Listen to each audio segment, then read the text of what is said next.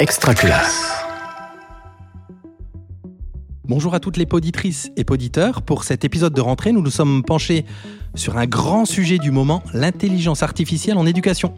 Et pourtant, j'ai souvenir que l'année dernière, tu n'étais pas très chaud pour un épisode sur le sujet. Donc, qu'est-ce qui s'est passé depuis? C'est vrai que je n'étais pas très convaincu il y a encore un an. Depuis, il y a eu un nouveau bond technologique avec l'irruption des IA génératives, comme ChatGPT ou Midjourney, pour ne nommer que. Alors c'est vrai qu'on a pris le temps d'avoir un peu de recul sur le sujet et aujourd'hui, on peut légitimement se demander si ça peut changer la vie quotidienne d'un enseignant. Et si on n'est pas un geek comme toi, par exemple, hein, sans vouloir te dénoncer, est-ce que tout enseignant peut y trouver son compte? C'est tout le sujet de cet épisode à l'école de l'IA et on en parle tout de suite avec nos deux invités, Didier Roy et Yanouri, qui nous ont rejoints à l'atelier Canopé de Mérignac et nous remercions d'ailleurs toute l'équipe de l'atelier pour son accueil. Didier Roy, bonjour. Bonjour. Vous êtes chercheur associé à l'équipe Flowers d'INRIA, l'Institut national de recherche en sciences et technologies du numérique, et au Learn Center de l'École polytechnique fédérale de Lausanne. Euh, vous êtes spécialisé dans l'intelligence artificielle, l'optimisation des apprentissages et les transferts technologiques vers le monde de l'éducation. Alors, une petite question très rapide. Euh, pour commencer, d'après vous, est-ce qu'on est en train de vivre une bascule avec les IA euh, une bascule, peut sans doute pas, enfin en tout cas de, de, mon point de vue, du point de vue de la recherche, mais un, un, une accélération, ça c'est sûr, une accélération des choses, ça c'est sûr, avec plein de questionnements intéressants, mais dont on va parler euh, par la suite. Yanouri, bonjour. Bonjour Régis. Alors vous êtes professeur de lettres, actuellement directeur de l'innovation pédagogique et technologique au lycée français international de Hong Kong. C'est bien ça. Alors pareil, une question en deux mots. Vous avez publié en 2016 un ouvrage intitulé Un centaure à l'école, euh, qui traitait de l'hybridation homme numérique, je vais le dire comme ça. En deux mots, est-ce que ce titre ne serait pas encore plus d'actualité avec l'arrivée de l'IA en éducation? Alors, en deux mots, ça va être difficile, mais je vais essayer. Donc, en fait, euh, oui, c'est un titre qui est toujours d'actualité, parce que je pense que l'image du centaure, vous savez, elle, vient de Gary Kasparov, qui, euh, au lendemain de sa défaite contre Deep Blue, s'est dit euh, qu'est-ce qu'on fait? Est-ce qu'on joue encore aux échecs? Est-ce que ça vaut encore le coup de, jouer aux échecs? Et, sa réponse était en fait, il faut travailler avec la machine. Il ne faut pas lutter contre la machine, il faut travailler avec la machine. Et en travaillant avec la machine, évidemment, on, est meilleur.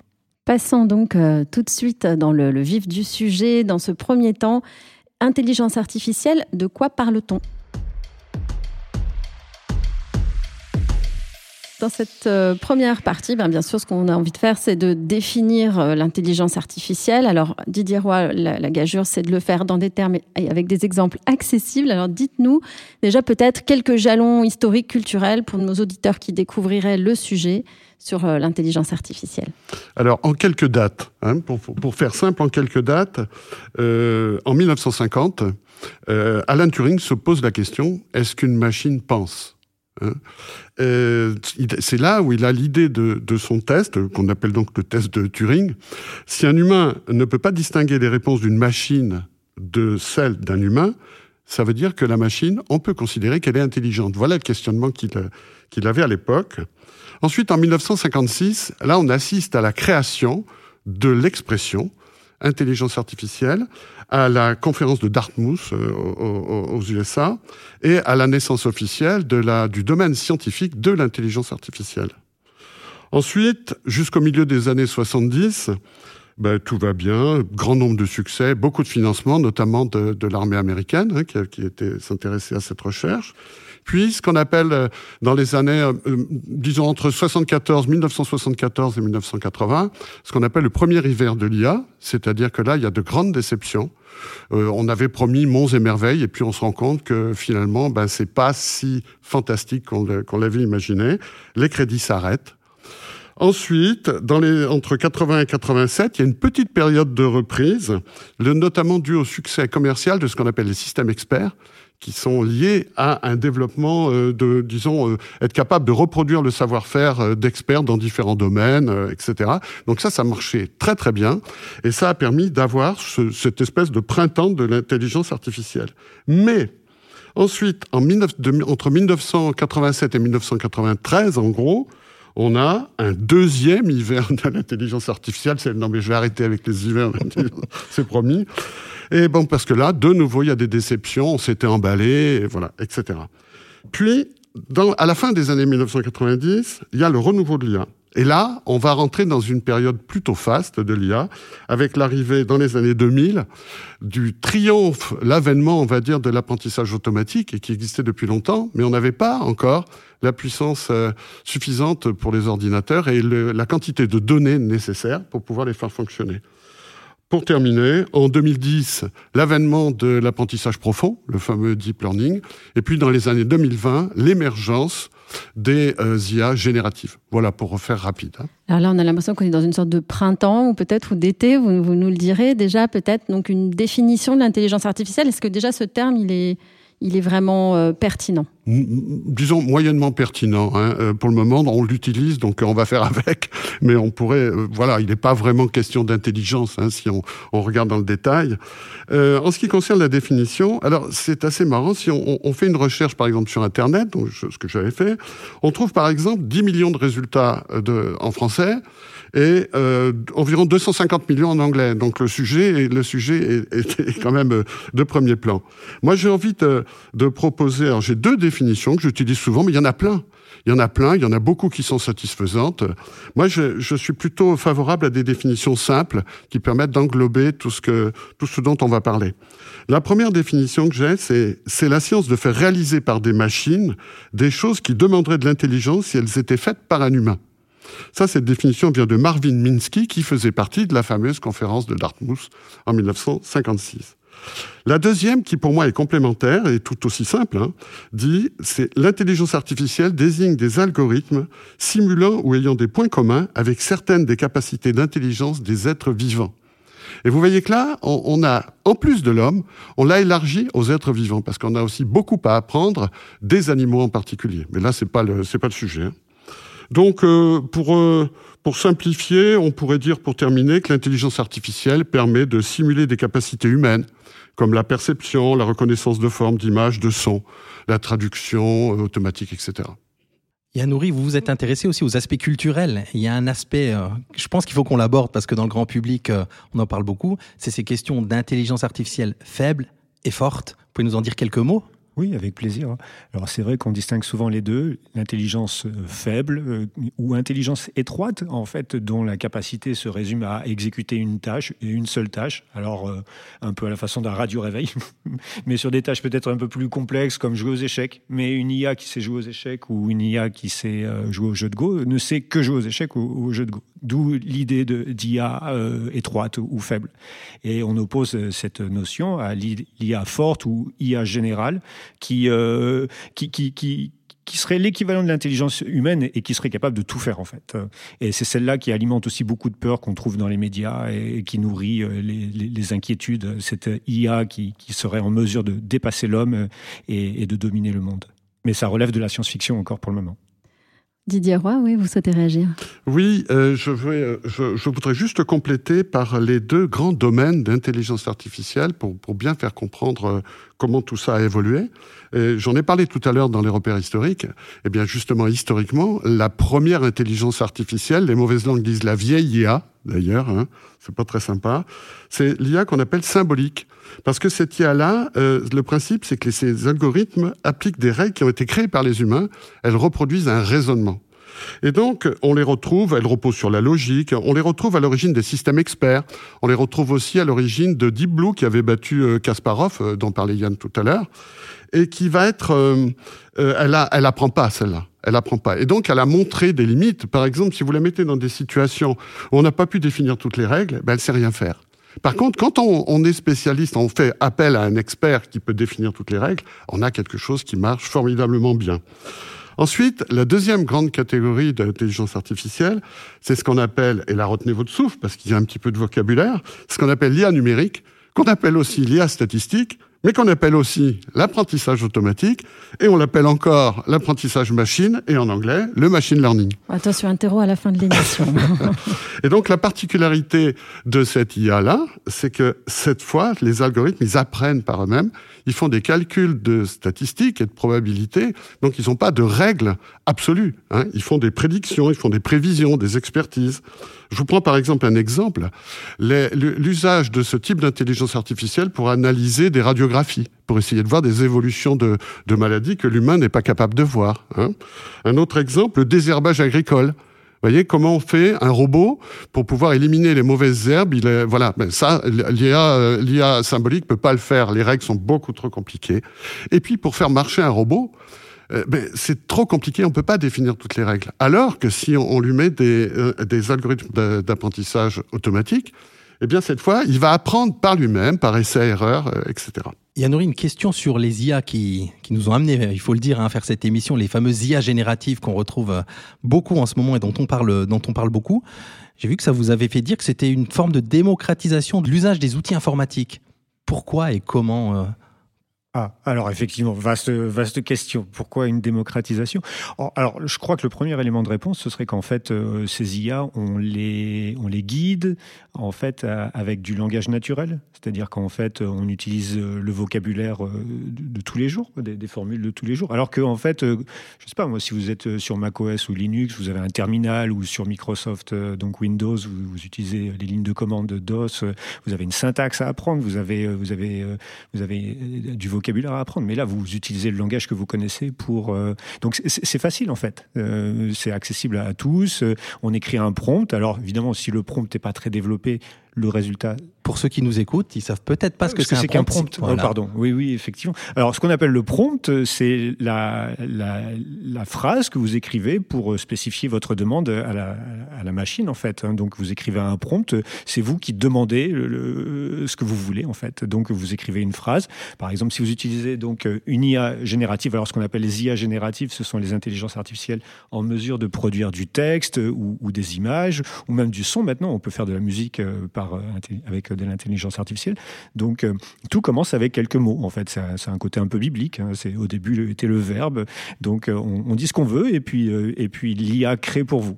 Alors effectivement, donc ce prompt, si on, ne travaille pas un minimum, on risque d'avoir un résultat qui est peu satisfaisant mais euh, vous, pouvez quand même essayer. C'est-à-dire qu'en fait, euh, vous utilisez, je ne sais pas, une IA comme Midjourney euh, ou, Dali, par exemple, et vous écrivez que vous voulez, vous voulez un château fort. Vous écrivez, je voudrais un château fort, ou même un château fort tout court. Un simple groupe nominal fera l'affaire, et puis vous verrez le résultat. C'est assez rigolo. Pour rebondir sur ce que vient de dire Yann, il y a, quelque chose qui est, à remarquer, c'est que cette, notion de prompt dans les IA génératives, ben, ça remet sur le devant de la scène quelque chose qu'on avait un petit peu perdu de vue, c'est le langage, c'est la, façon de s'exprimer, parce que pour obtenir le meilleur d'une IA générative, il faut lui parler de la meilleure façon possible. Et d'ailleurs, quand on questionne par exemple euh, euh, une IA comme ChatGPT, on se rend compte que dans ce qu'on lui dit, si on la met en position euh, de, d'expert de, quelque chose en lui précisant, ben, imaginons que tu sois expert ceci et cela, la qualité des réponses en ressent, elle est bien meilleure que si on la questionne naïvement. Donc c'est important la façon dont on s'adresse à elle, et c'est quand même assez chouette que euh, a cet apport de la langue qu'on avait peut-être un petit peu délaissé depuis longtemps.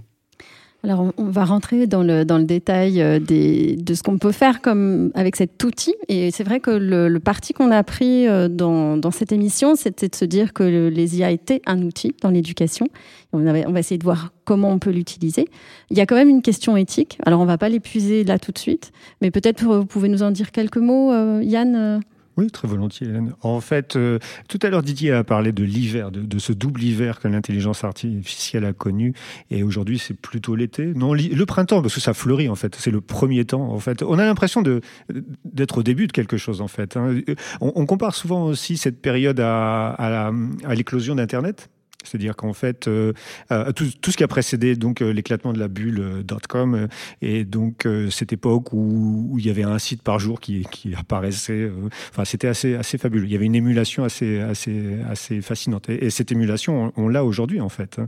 Et, et, on peut faire énormément de choses avec. les possibilités sont sont incroyables en, matière d'éducation parce que c'est votre question. Hein. qu'est-ce qu'on peut faire, qu'est-ce que l'enseignant peut faire avec ça? Je crois que la première des choses que que les enseignants ont, perçu, euh, c'est peut-être la création de quiz. En fait, euh, euh, on, a été très très nombreux à, s'amuser à ça, c'est-à-dire à demander par exemple à ChatGPT de, de produire un quiz Et, et donc, on pouvait très bien, on peut très bien aujourd'hui imaginer le scénario suivant, c'est-à-dire que on dit à l'intelligence artificielle, quelle qu'elle soit, ça peut être ChatGPT, mais ça peut être Bard aujourd'hui, ça peut, il y en a plein.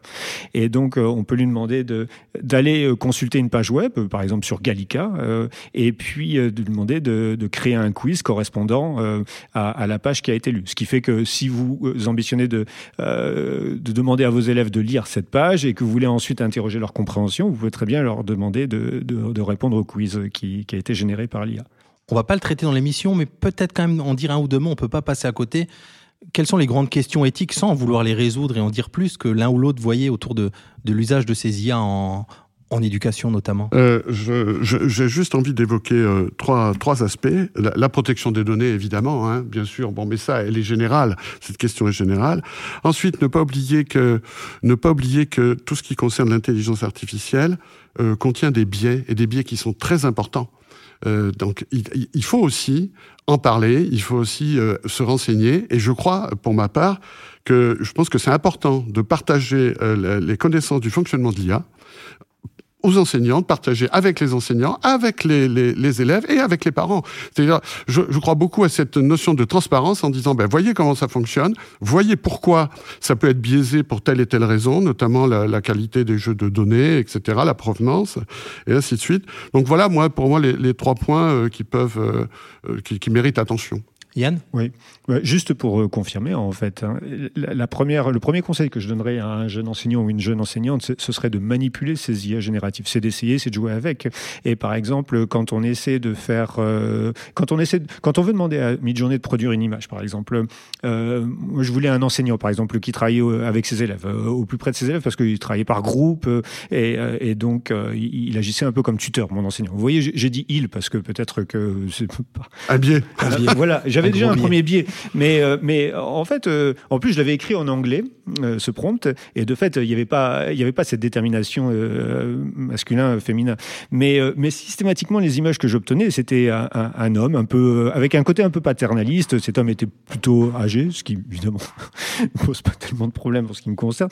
Mais, mais, mais il était blanc, et, et, et, donc c'est ça, ces biais, ils sont là systématiquement. J'ai envie aussi d'ajouter une, une, notion, alors qui n'est pas directement, qui est pas directement lié à l'éthique, encore que, mais qui mérite attention, c'est que euh, il faut pas oublier que ces IA euh, génératives, et que c'est de, l'apprentissage automatique, donc l'IA numérique, ce sont des statistiques, des probabilités. Il faut pas y chercher une vérité. Ça, c'est vraiment le piège dans lequel on peut tomber, parce que elle s'exprime tellement bien que ça a l'air vrai. Je sais pas si vous. Moi, j'ai été frappé par ça au, tout début. Je me dis mais c'est pas vrai. Avec un culot monstre, des, trucs qui sont complètement faux. En fait, euh, se souvenir que à partir du moment où ce sont des statistiques, ça veut dire vraiment là, je schématise euh, euh, complètement. Imaginez que vous avez euh, 10 possibilités pour pour l'IA de faire un choix, et ces 10 possibilités sont chacune à 10% de pertinence. Imaginons. S'il y en a une qui passe à 10,1%, l'IA peut la préférer sachant que les 90% qui restent, en gros, sont peut-être beaucoup plus pertinents, beaucoup plus justes. Donc on voit bien là qu'il ne peut pas y avoir de notion vérité. À l'inverse de l'IA symbolique dont je parlais tout à l'heure, qui elle repose sur des règles, des connaissances très précises. Je vous propose qu'on passe dans la deuxième, enfin oui, dans la deuxième partie de, l'émission qu'on a intitulée euh, IA et apprentissage en classe. Alors l'idée de cette partie, c'est de montrer un petit peu pourquoi et comment l'IA, même si on a commencé déjà évidemment à l'évoquer, est une opportunité d'ouverture sur ces questions d'apprentissage et de pédagogie.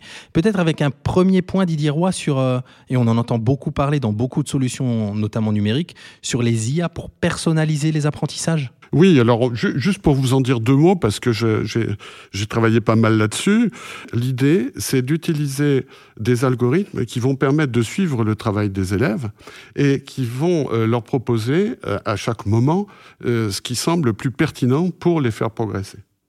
Donc, comment alors comment ça fonctionne en quelques mots, hein, pour, pour, pour, en dire quelques mots. imaginons, revenons à ce que c'est faire, par exemple, un bébé. Vous le mettez dans une pièce et vous lui mettez plein d'objets. Euh, voilà. on a l'impression, logiquement, il n'a pas à manger, il n'a pas besoin de manger, il n'a a pas froid, qu'il va euh, rien faire de spécial. En réalité, il fait une foule de choses. on se dit, il fait n'importe quoi. En réalité, il fait pas n'importe quoi. Il apprend mille choses. Donc, il passe, il va explorer son environnement, il va exploiter des choses qui vont lui fournir de l'apprentissage. Ah, vous allez voir où je veux en venir. Je dis pas ça pour rien. Et donc, en fait, euh, le parti, euh, le, parti qui est pris nous dans l'équipe de recherche Flower, c'est de dire que ce qu'il y a derrière tout ça, il y a un moteur naturel de motivation qu'on dit intrinsèque, qui est la curiosité. À partir du moment où on est curieux, d'ailleurs Einstein le disait, on lui disait, mais comment vous faites? Quel est votre don? Il disait, j'ai pas de don, je suis simplement curieux. Et c'est vrai qu'à partir de la curiosité, on peut vraiment se mettre en route sur le chemin de, de la connaissance. Donc, ce qu'on a fait dans l'équipe, c'est utiliser cette notion de curiosité naturelle pour l'implémenter euh, dans des algorithmes d'intelligence artificielle, pour qu'on puisse là aussi explorer des situations nouvelles, etc. Et donc, qu'est-ce qu'on fait? On va proposer un certain nombre d'activités euh, euh, à des élèves, et on va explorer dans la situation réelle où ces élèves font ces activités, ces exercices par exemple, on va explorer leurs résultats. Et on va explorer, et au bout d'un moment, on va voir qu'il y en a qui procurent un, un gain d'apprentissage. Donc là, on va exploiter ce type d'exercice en disant, ah ben là, tiens, ça l'aide. Hein? Et puis à partir du moment où ça l'aide plus spécialement, on va passer à autre chose. Ça revient un petit peu au bébé qui explore sa pièce, vous voyez l'idée. Et l'IA qu'on utilise là, c'est ce qu'on appelle de l'apprentissage par renforcement. C'est-à-dire que ben, à chaque fois que ça va lui procurer un gain d'apprentissage, on va renforcer en disant ok c'est bon, c'est vraiment on est vraiment sur le bon chemin. Et quand ça procure pas d'apprentissage, on va euh, au contraire à donner ce qu'on appelle en, intelligence artificielle une récompense négative. C'est paradoxal, mais c'est le, le, langage. Et donc vous voyez que par ce principe-là, on va pouvoir permettre de personnaliser l'apprentissage au plus près de l'élève. Et alors, quel est le rôle de l'enseignant là-dedans, du coup? Alors oui, c'est fondamental de, le rappeler. Euh, c'est-à-dire, c'est pas du tout destiné à, remplacer un enseignant, parce que premièrement, euh, moi j'étais enseignant longtemps, je peux vous garantir qu'il n'y a pas d'intelligence artificielle capable de, faire tout ce que fait un enseignant. Il va bien au-delà de, ce que propose l'intelligence artificielle. Là où ça peut aider, c'est par exemple pour des temps de différenciation pédagogique. Imaginez, imaginez euh, la situation, l'enseignant veut pouvoir personnaliser davantage qu'il peut faire, alors pour le coup là aussi avec des élèves particuliers, où il veut pouvoir les accompagner plus individuellement. Donc il va créer un temps euh, d'apprentissage numérique, on va dire, sachant que pendant ce temps euh, d'apprentissage numérique, les élèves vont être pris en charge par cette IA qui va leur permettre d'avoir la progression la meilleure qui soit. On a fait des expérimentations qui fonctionnent bien. Et pendant ce temps-là, l'enseignant, ben, ça va lui dégager du temps pour avoir une relation plus individuelle avec chaque, euh, chaque élève et avec aussi les élèves qui ont des besoins particuliers. Mais ce sont des temps donnés. Ça remplace pas du tout le, le travail d'un enseignant. Là, on est du côté, on va dire, de, d'une application qui utiliserait l'intelligence artificielle. Si je reviens aussi de l'autre côté et de votre côté, Yanouri, avec les usages de ces intelligences artificielles génératives qui sont faites en classe, vous en évoquiez un tout à l'heure, le un quiz. Peut-être d'autres exemples très concrets. Là, je suis enseignant, je prends ma classe. Qu'est-ce que je peux faire de, de chat GPT pour, pour ma classe? Bah, Je vais continuer avec l'exemple du quiz. Parce que ce quiz, en fait, euh, si, on demande à chat GPT de, de, faire un quiz, on a un quiz, mais il n'est pas directement exploitable. Parce qu'en fait, si on veut que l'élève fasse le quiz, il faut, il faut lui donner dans une, sous une forme qui soit, qui soit intéressante à, manipuler euh, pour qu'on ait ensuite des données, par exemple, pour euh, voir si les résultats sont positifs ou, ou, ne le sont pas. Donc, euh, ce qui est intéressant, c'est qu'on demande à ChatGPT de produire le quiz. Il vous produit le quiz.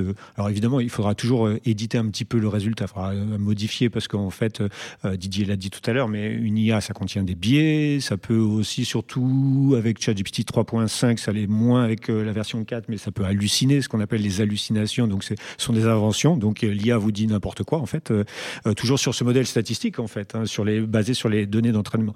Mais enfin bref, euh, vous produisez ce quiz, donc vous le modifiez un petit peu, ensuite, et vous voulez l'exploiter. Alors, on peut s'amuser à, l'exploiter de différentes façons. moi, les essais que j'avais fait, c'était par exemple pour l'exploiter donc dans Kahoot ou, dans Google Forms. Donc, en fait, vous demandez à, l'IA de, de, de, vous procurer un joli tableau que vous allez pouvoir mettre dans un fichier Excel, par exemple, ou Google Sheets. Ensuite, par différentes façon. Vous pouvez importer ça donc directement dans Kahoot ou dans Google Forms et, euh, ça vous produit aujourd'hui des quiz. Mais ce qui est intéressant aussi, c'est d'imaginer que en fait vous produisiez plusieurs quiz, c'est-à-dire qu'en fait vous allez vouloir tester les élèves, vous allez leur proposer des tests, des évaluations, et vous voulez par exemple différencier pour revenir à la question de la, personnalisation, de la différenciation. Et puisque ChatGPT peut s'exécuter en moins de temps qu'il ne faut pour le dire, demandons-lui 10 quiz différents. Vous allez pouvoir comme ça différencier très très facilement. Enfin, il y a une puissance qui, est assez intéressante, même si tout n'est pas parfait. Hein. On l'a vu, il faut éditer les quiz euh, parce qu'ils contiennent des erreurs, euh, et puis donc il faut relire. Mais on a là euh, une perspective de, de possibilités intéressantes. Alors d'autres usages, peut-être. alors pour des, gens moins, moins experts aussi sur ces outils-là, euh, d'autres propositions qu'on peut faire, peut-être aussi avec les, IA génératives d'images, par exemple? Oui, avec les IA génératives d'images. Alors, euh, je prends euh, toujours l'exemple de mon collègue en classe de primaire avec des CE2 qui a demandé à ses élèves de générer des cartes postales. Et euh, j'ai trouvé euh, la, séance pédagogique absolument, euh, absolument géniale parce que donc les élèves travaillaient en groupe parce que ça, c'est un point que, que, j'adore mentionner aussi. La, technologie n'isole pas les élèves. Il hein. ne faut pas imaginer des élèves fixés sur leur écran toute la journée, ignorant superbement le voisin. Là, ils sont invités à travailler ensemble. Donc, ils écrivaient leur carte postale. Donc, la carte postale, le texte de la carte postale sur leur cahier de brouillon. Et ils devaient écrire un deuxième texte. Et ce deuxième texte devait permettre de générer l'image de la carte postale. Donc, ils l'écrivaient ensemble, toujours au brouillon, donc toujours à la main. Et une fois que ce prompt était écrit pour générer l'image, alors on utilisait ce prompt pour générer l'image. Et donc, euh, euh, on avait, euh, on avait l'autre côté de, la carte postale. Et ce que j'aimais beaucoup dans cet exercice, à part le plaisir qu'il y a à générer l'image. Je pense que c'est un plaisir assez similaire à celui de la photographie quand il fallait s'isoler dans une chambre noire et qu'on voyait l'image apparaître au, fur et à mesure. Là, quand on est sur euh, ce, type d'IA, en fait, euh, ça dépend de la vitesse de la connexion, mais des fois on voit l'image apparaître d'abord grossièrement puis les choses se précisent. C'est assez, c'est toujours assez, euh, un moment assez plaisant. Mais, mais, mais ce qui m'avait fasciné dans cet exercice, c'est que en fait, on demandait aux élèves d'écrire deux fois. En fait, ils avaient le texte de la carte postale, mais ils avaient le texte permettant de générer l'image. Et ce que j'avais aussi beaucoup aimé, c'était la suggestion d'un élève qui m'a dit Mais monsieur, est-ce qu'on va faire les timbres aussi? Et, j'y avais pas pensé. Euh, on n'y avait pas pensé. Ni l'enseignant ni moi n'y avons, pensé. Donc, euh, en fait, une, séance pédagogique se perfectionne toujours aussi dans, la pratique euh, avec les élèves. Donc, un conseil, un deuxième conseil, ce serait d'expérimenter, d'essayer, et puis on, on voit ce que, ce que, ça donne. Et les élèves sont force de proposition. Et donc, la, génération des timbres, bah, c'est pareil. Il faut un prompt, il faut écrire. Donc, les élèves écrivent. Plus qu'à plus que plus qu'avant, pour le fait. Alors moi, j'avais envie euh, d'évoquer, en complément de, ce dont vient de parler Yann, la, question d'évaluation, parce que ça s'est beaucoup posé quand ChatGPT est arrivé, euh, est arrivé sur le marché. Euh, ben, beaucoup d'enseignants, enfin il y avait deux camps, deux, deux pardon, deux, deux parties dans les enseignants. Certains qui disaient ah ben ça y est, je peux plus travailler comme avant parce que euh, les évaluations ne vont plus fonctionner, les, les, les élèves vont s'en servir, et ça c'est sûr qu'ils vont s'en servir. Et, et, donc comment je vais faire? Il faut l'interdire. Il y a eu cette tendance forte là. En fait, alors moi, ma, ma, mon opinion, je suis pas le seul à, à le penser, c'est que c'est pas possible de, de, d'empêcher d'utiliser, d'éviter ChatGPT, c'est complètement illusoire. Et il y a d'autres enseignants qui, qui ont dit ah bon, bah alors du coup, il faut que je repense le truc, c'est-à-dire je vais faire plus de choses en classe, et puis pourquoi pas, euh, euh, là on a l'exemple à, travers de tout ce dont nous a parlé Yann, de ce qu'on peut faire avec, pourquoi pas s'en servir pour accompagner ce qu'on fait avec les élèves. Et j'irais même un tout petit peu plus loin, parler d'IA en classe, c'est aussi immanquablement, notamment l'IA numérique, donc l'apprentissage automatique. Dedans, il y a l'apprentissage. C'est parler de comment ça fonctionne. C'est parler, par exemple, de d'essais-erreurs. Ça paraît tout bête, mais parler d'essais-erreurs aux élèves, c'est leur rappeler que c'est valable aussi pour eux. C'est-à-dire que ces IA qui fonctionnent par essai-erreur, ben eux aussi, ils ont le droit de faire des erreurs. Et que ne pas faire d'erreurs, c'est certainement ne pas apprendre aussi. On ne peut pas apprendre sans en faire. Donc ça, c'est un aspect aussi intéressant que l'IA va remettre sur le, sur le tapis en disant, ben, euh, regarder comment ça se passe dans une IA, c'est aussi regarder comment on fonctionne nous aussi et comment les enseignants aussi fonctionnent. Donc c'est une question plus large et très intéressante. Oui, en fait, euh, je pense aussi qu'il y a un point euh, vraiment intéressant à mentionner, c'est l'utilisation des IA comme tuteur, en fait, tuteur personnel. C'est-à-dire qu'en fait, euh, si l'enseignant peut se reposer sur une IA pour disposer de, d'un j'allais faire euh, du franglais, je suis désolé, d'un facilitateur, d'un accompagnateur, d'un coach. Je, suis désolé, je retrouve pas le mot français, mais, c'est une fabuleuse opportunité parce que vous, vous pouvez avoir un, travail avec un certain groupe d'élèves et vous pouvez demander à l'IA de s'occuper de l'autre groupe d'élèves qui va travailler donc avec ce tuteur euh, personnel. Et ça règle d'ailleurs un, ça va régler un, très vieux problème qui avait été identifié par Benjamin Bloom euh, en 1984, qui est le problème à deux sigma en fait, qui en gros nous dit quoi? Que en fait, euh, une, classe d'élèves qui, qui bénéficierait d'un tuteur, en fait, euh, ces élèves sont deux fois meilleurs, euh, bah, deux sigma en fait, hein, que, que, les élèves qui sont en classe traditionnelle. C'est-à-dire que on sait comment faire progresser les élèves, mais, mais on n'a pas forcément, on n'avait pas forcément le moyen de le faire. C'est-à-dire qu'en fait, mettre un tuteur pour pour chaque élève, c'est pas possible. Mais là, avec l'IA, on va avoir cette possibilité et vous avez peut-être entendu parler donc euh, euh, de Salman Khan qui euh, qui a présenté sa, il appelle ça Khan Amigo, donc son tuteur qui qui est jamais que ChatGPT en fait, mais un tuteur éduqué pour l'éducation en fait. Donc un tuteur éduqué pour ne jamais vous donner la réponse par exemple, c'est-à-dire que si vous lui donnez, si vous demandez à votre tuteur, donne-moi la réponse, il va vous dire non non attends, je, vais t'aider, je vais te donner, je vais te donner des indications, etc. Et, et donc euh, ça revient aussi à dire que l'enseignant est toujours indispensable parce que je crois que l'éducation est un, phénomène extrêmement, la pandémie l'a montré, mais extrêmement social en fait. On n'apprend pas tout seul, on n'a pas envie d'apprendre tout seul, encore moins euh, toute la journée sur son écran. Mais on a besoin de la machine pour, euh, pour effectuer certaines tâches, pour accompagner les élèves, pour différencier, pour dégager du temps et être disponible pour, pour un groupe d'élèves par exemple. Didier. Oui, et, et, pour prolonger ce dont vient de parler Yann, euh, j'ai envie d'évoquer euh, le, le, logiciel Adaptive Math hein, qui a été euh, développé dans le cadre du partenariat d'innovation et intelligence artificielle. Alors pourquoi j'en parle? Bah Parce que tout simplement on a travaillé dessus, donc voilà. Et c ce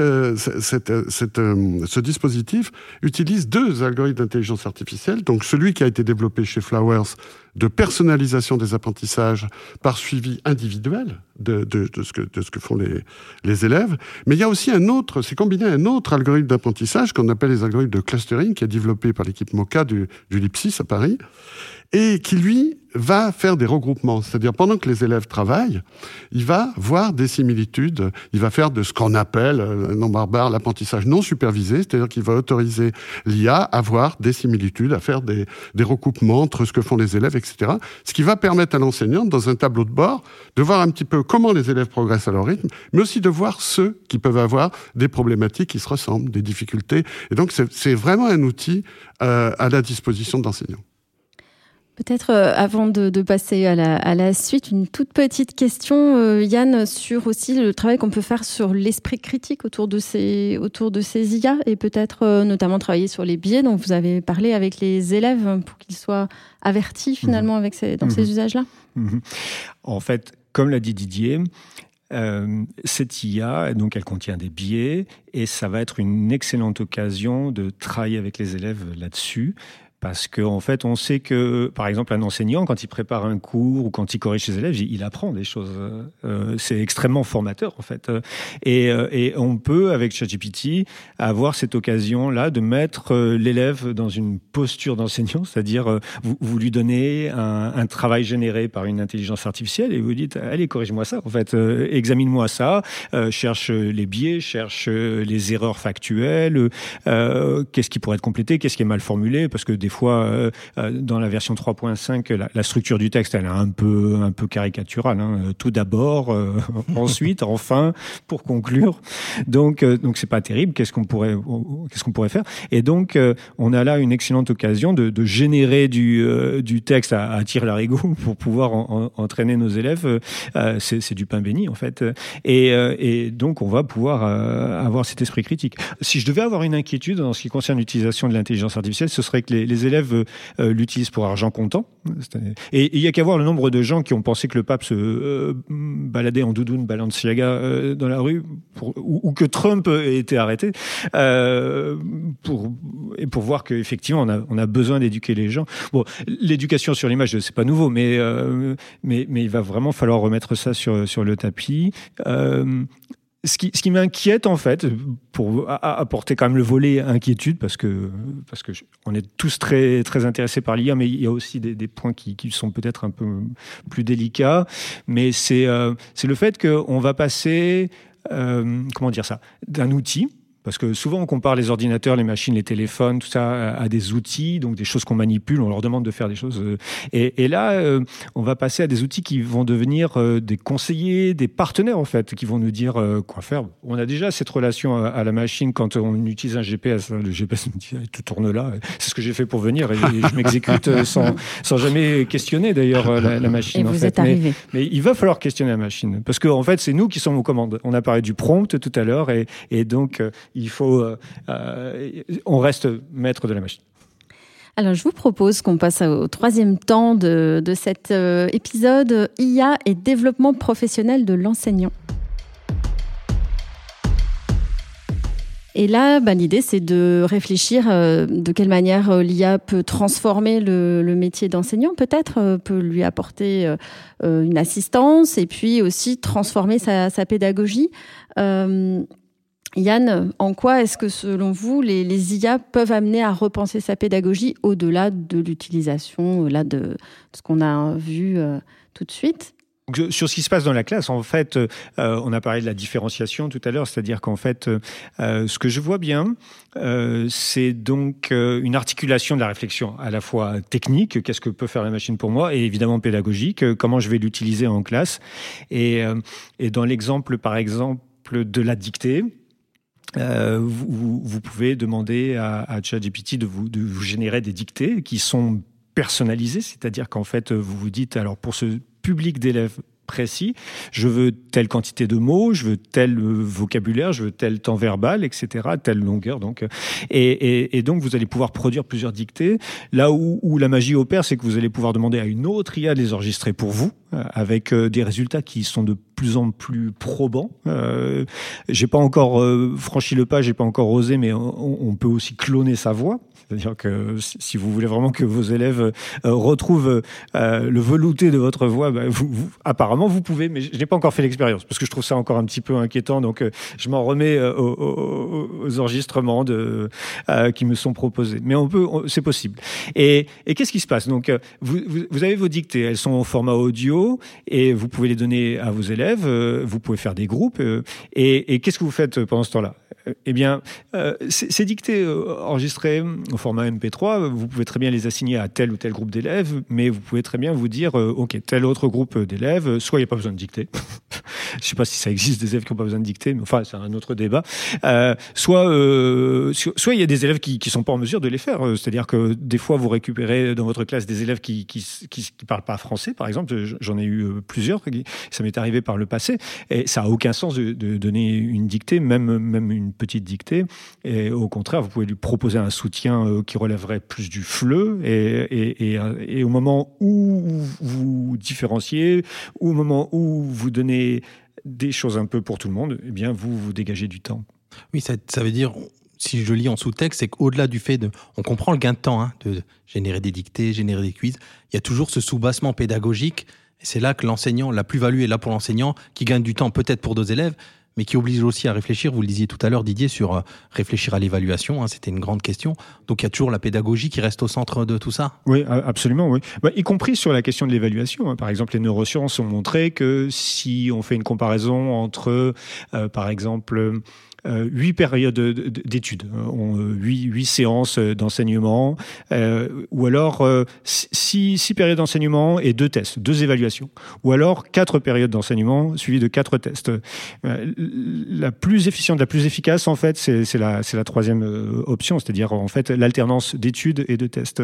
Et, et, plus vous pouvez tester, plus vous pouvez donner du feedback, plus vous pouvez vous assurer que les choses ont été comprises, et, et, et meilleure va être la rétention, meilleurs vont être les résultats en fait.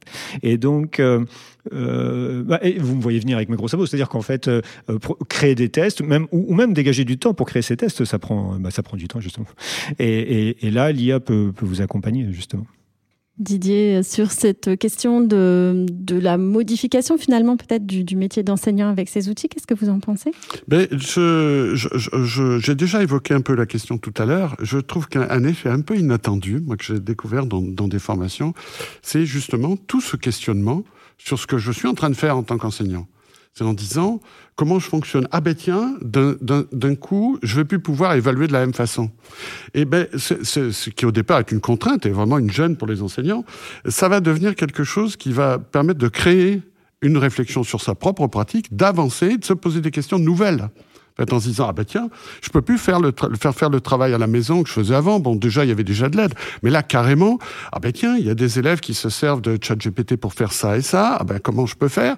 Et, essayer de, comme dit l'autre, de ces mystères nous échappent, euh, feignant d'en être les organisateurs, de dire bon ben écoutez, vous connaissez ChatGPT, eh ben on va en faire quelque chose. Donc on peut jouer aussi avec ça. Euh, il y a il y a bon il y a la célèbre le célèbre questionnement en sciences qui était intéressant, c'était de dire euh, euh, comment est-ce qu'on fait pour faire la différence entre un œuf de vache et un œuf de poule? Maintenant, il se fait plus avoir. Hein. GPT, il a appris de ça. Mais au début, quand j'avais posé la question, et donc là, il se démonte pas. Il dit bah, d'abord, l'œuf de vache est plus gros que l'œuf de poule. Vous voyez? Mais alors, il dit en pleine apparence n'importe quoi, mais on voit la logique qui est derrière. Il y a une logique dans ces données. Par exemple, peut-être hein, que euh, il, a, il, a, il a examiné dans ces données que plus l'animal est gros, plus sa descendance est grosse, euh, etc. Et alors, au moment où on lui dit ah non, mais les, les, les vaches, tu, tu, es sûr que, que ça fait des œufs Il dit ah non je suis désolé, il s'excuse beaucoup. Hein. Je s'excuse très très souvent, il est poli. Et, donc, non, non. Alors maintenant, euh, ce que je vous propose, c'est qu'on va parler d'œufs de vache imaginaires. Donc il y a, tout un monde étrange euh, qu'on connaît pas, quoi. Donc il parle et il continue son raisonnement, mais pour être sûr, maintenant il est tranquille puisqu'il parle d'œufs de vache imaginaires. Bon, vous voyez, bref, on peut jouer aussi avec. C'est vrai qu'on se pose beaucoup la question de la, du vrai et du faux, mais en fait là, ce que ça réhabilite, c'est une forme d'imaginaire qu'on peut travailler avec euh, ces outils-là. C'est pas un outil de vérité ou de, vérification, pas tellement, mais c'est un outil de création formidable. Hein. Je vois que vous voulez réagir, Yann. Oui, je voulais réagir sur plusieurs points. C'est vrai que ChatGPT est affreusement obséquieux, c'est insupportable. Et d'ailleurs, nous, on a une tendance à faire pareil. Il a une petite tendance à l'emphase aussi. Hein. Oui, oui, il a plein de défauts en fait. il a plein de défauts. Non, je voulais revenir juste sur la question des, devoirs en fait, parce que c'est vrai qu'il y a plein de choses qu'on peut plus faire. Et, je voulais, je pense que peut-être un un point qui serait intéressant à aborder aussi, c'est euh, c'est ce conseil qui a souvent été donné de passer au système de la classe inversée. C'est-à-dire qu'en fait, euh, euh, vous faites les, les leçons à la maison et puis les devoirs en classe. Et, en faisant de cette façon, vous êtes certain que le texte qui sera produit a été produit par, par l'élève, en fait. Donc ça, c'est une des solutions qui ont été proposées. Peut-être encore une question sur parce qu'on l'a dit, mais les enseignants qui nous écoutent n'ont peut-être pas mis les, mains dans le cambouis. Et vous le disiez, Yann, en tout début d'émission. L'intéressant, c'est vraiment de, tester, hein, parce qu'on dit là, ça reste peut-être un peu abstrait, mais je mm. conseille vraiment d'aller tester quelques prompts pour voir euh, comment la magie, entre guillemets, peut opérer, parce que c'est pas de la magie. Hein. Je vois Didier Roy qui me fait attention, non, non, c'est de la statistique, c'est vrai. Mais sur euh, voilà d'autres exemples, vous nous parliez euh, de, de, gain de temps pour la classe, de, rédiger un mail, de, mm. de, mm-hmm même, je crois, des choses un peu polémiques comme les, commentaires des bulletins, par exemple. Oui, alors on va pouvoir gagner beaucoup de temps, hein, que ce soit sur les mails par exemple, oui, c'est vrai. Euh, mais ça, c'est assez fabuleux hein, quand vous voyez ce que propose Google, c'est-à-dire qu'en fait, vous allez euh, pouvoir vous retrouver dans une situation qui serait, ok, été absent pendant trois jours, j'ai pas, j'ai pas, j'ai pas eu le temps de lire tous mes mails. Donne-moi un résumé des mails les plus importants ou d'un fil de discussion et, fais-moi apparaître les, points saillants euh, que j'aille directement à l'essentiel. Donc, et pareil avec l'écriture en fait, quand vous avez un mail un peu administratif ou c'est, pourquoi ne pas s'en remettre à, à, ChatGPT? Euh, pour les, bulletins, bah, c'est la première chose que j'avais essayé de faire parce que ça m'a vraiment amusé. Euh, parce qu'en fait, euh, vous pouvez très bien, vous pouvez très bien construire une feuille de calcul. Donc là, c'était avec Google Sheets et puis, puis mettre un peu de ChatGPT dedans. Et, de fait, vous allez pouvoir générer des, des observations qui s'enfilent comme ça très très très rapidement en, donnant quelques mots clés. Donc le prénom, par exemple, les notes, quelques, oui, encore quelques mots clés, oui. Et alors évidemment, ça peut, ça peut être un petit peu polémique parce que ça a quelque chose de bah, c'est un peu inquiétant. C'est-à-dire que si, euh, si on écrit des choses par la machine pour la machine, euh, ça n'a pas de sens. Hein. On pourrait très, très, bien imaginer une situation où finalement les élèves font leurs devoirs avec ChatGPT, puis euh, les profs les corrigent avec euh, ChatGPT. Mais peut-être que on, aura du temps pour faire quelque chose d'un peu plus, plus intéressant, mais je ne sais pas. C'est-à-dire qu'en fait, souvent, la prose qu'on lit dans les bulletins est, une prose un peu convenue, en fait. Et c'est là que ChatGPT va exceller, c'est-à-dire à reproduire nos propres biais, nos, nos propres habitudes. Et donc, oui, si, si les bulletins générés par ChatGPT sont pas très bons, c'est peut-être parce que parfois nos bulletins sont pas très bons non plus. Mais euh, blague à part, en fait, euh, il faut imaginer l'intelligence artificielle comme, euh, comme un assistant, un assistant d'écriture, par exemple comme un moyen de, de lutter contre l'affre, les affres de la page blanche, par exemple. Vous pouvez très bien demander à l'IA de vous générer quelques idées ou, de, de, de, produire un brainstorming pour vous, si, pour vous mettre le pied à l'étrier. En fait, vous savez pas comment commencer. Euh, ChatGPT génère moi la première phrase et puis, puis vous continuez. ou alors vous, vous, lui demandez au contraire de, de vous donner quelques commentaires sur le paragraphe que vous avez commencé à écrire, en fait. Et peut-être, et, le, tout, c'est de toujours garder un regard critique sur ce qui a été généré, bien sûr, euh, par l'IA générative. Évidemment, toujours. Moi, je m'en suis servi pour analyser des, euh, je m'en suis servi pour analyser des PDF que j'avais en souffrance depuis longtemps, d'une documentation. Puis j'ai demandé à, l'IA générative d'examiner, de me faire un résumé de chaque truc. Et donc, c'est vraiment super pratique. J'ai gagné beaucoup de temps, mais j'ai tout vérifié parce que je n'avais pas confiance. Donc, quand même, ce regard critique, il doit être permanent sur ces IA génératives. Il y a plein d'intérêts, il y a plein de choses euh, super intéressantes à faire, mais il faut toujours avoir, se dire, euh, c'est pas la vérité. Il faut vérifier. Un dernier mot, Yann, avant de passer à la dernière partie. Un dernier exemple Oui, parce qu'en fait, on va gagner énormément de temps, mais même pour vos vacances, par exemple. Hein. Alors, si vous voulez programmer une sortie scolaire avec vos élèves ou une sortie scolaire pour vous, familiale, vous pouvez demander à, l'intelligence artificielle de vous donner euh, euh, les éléments à, aller voir, en fait, les, lieux importants à aller voir dans une ville. Euh, vous pouvez lui demander aussi les coordonnées géographiques, en fait. Et, et c'est assez rigolo, d'ailleurs. vous pouvez aussi lui demander de vous exporter ça au format KML, qui est le format qui est lisible par Google vous savez. Euh, donc, euh, vous, vous, avez un fichier et que vous allez pouvoir mettre dans Google Earth et, et, vous allez avoir votre trajet comme ça que vous allez pouvoir exploiter. Si vous, dans le cadre d'une sortie scolaire, vous le partagez avec les parents, c'est de la classe. On sent bien qu'on pourrait faire une deuxième émission, peut-être l'année prochaine, tellement ça. Il sûrement besoin. Ça évolue vite, effectivement. Alors, on entre dans une dernière partie de l'émission qui s'appelle l'inspiration des invités. Et on vous a demandé de préparer librement pour découvrir un petit peu qui vous êtes derrière le micro. Alors peut-être commencer par Didier Roy. Oui, alors c'est un exercice délicat parce qu'on a envie de, de, citer beaucoup de choses. Donc on devait en citer une, alors je vais en citer deux du, coup parce que j'ai eu du mal à faire un choix. Donc moi j'ai envie de, de, de suggérer peut-être la lecture de, deux livres que, que, que, notamment il y a Ada d'Antoine Belot Ada, qui est, euh, juste pour résumer, sans vous dire euh, le, détail de ce qui se passe, bien sûr, c'est un, un, policier, euh, ça se passe aux États-Unis, un policier de l'ancienne école, spécialiste dans la recherche des personnes disparues. Et puis un jour, sa mission, c'est rechercher une intelligence artificielle qui a disparu de là où elle était stockée dans l'entreprise. Donc ça, c'est quelque chose qui est assez intéressant. Et un autre, un autre livre qui s'appelle Une machine comme moi, de Ian McEwan. Et alors lui, c'est une nouvelle race de, de, de, de, robots humanoïdes qui arrivent dans les, dans les maisons. Donc voilà deux, voilà deux, deux lectures moi, que je conseille qui sont intéressantes. Et, et l'autre aspect que j'avais envie d'évoquer, c'était une question qui revient assez souvent, c'est concernant le contrôle de l'IA. Et donc, en fait, euh, bien garder en tête que, euh, et notamment c'est intéressant de partager aussi ça avec les jeunes, c'est que l'IA, les IA ne feront que ce que l'homme veut bien qu'elles fassent. Et à ce sujet, il y a un dessin humoristique que j'ai en tête que je trouvais assez rigolo. C'est une bête brassage d'un réseau informatique. Bon, pour ceux qui connaissent pas, c'est une boîte dans laquelle il y a plein de câbles partout. Et puis, il y a une vitre. Et sur la vitre, il y a marqué, en cas d'attaque, casser la vitre et arracher les câbles. Pas perdre de vue que c'est nous qui devons avoir le contrôle et qui l'avons. Merci. Yann, côté inspiration? Alors c'est marrant, on ne s'est pas consulté avec Didier, mais moi aussi je vais parler de lecture en fait, parce que euh, et en plus en fait c'est même pas deux recommandations que je vais vous donner, c'est trois, parce que j'ai vraiment pas pu, j'ai vraiment pas pu choisir. Mais euh, là où l'inspiration peut trouver une certaine unité en fait, c'est que euh, aujourd'hui ça peut être assez intimidant d'avoir, d'essayer de, se tenir au courant. Parce que euh, tous les jours, il y, a, y, a, 30 articles à lire. Et donc, au bout d'un moment, c'est insupportable. On se sent débordé. On se sent même peut-être parfois un peu écuré. En fait, il y en a trop. Vous savez, quand il y a trop à manger, euh, trop à manger, trop à boire. Et, dans ce contexte-là, retrouver le temps long de la lecture, enfin, je veux dire la lecture, euh, de la lecture longue, c'est-à-dire des livres, pas des articles, ça peut être très, très reposant. Alors, évidemment, je vais vous donner des titres en rapport avec l'intelligence artificielle. Et je pensais par exemple à la plus belle histoire de l'intelligence euh, qui a été écrite par euh, euh, Stanislas de, et, de, pardon, et, Yann Lequin.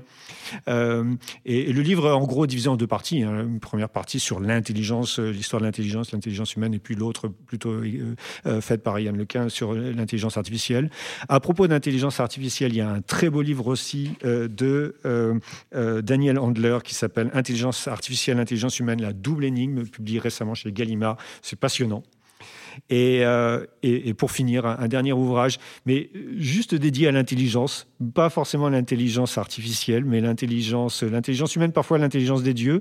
Ça s'appelle Les Russes de l'intelligence, euh, donc euh, de, Marcel Etienne et Jean-Pierre Vernant, qui parle de la, métisse des Grecs, en fait. Vous savez, la, ruse, la ruse qui est celle d'Ulysse, la, de la déesse métisse, évidemment que Zeus avale, la ruse de, renard aussi, c'est la même. Hein. Et, et, donc, donc euh, c'est intéressant que toute cette histoire d'intelligence artificielle nous amène à, nous interroger sur notre propre intelligence.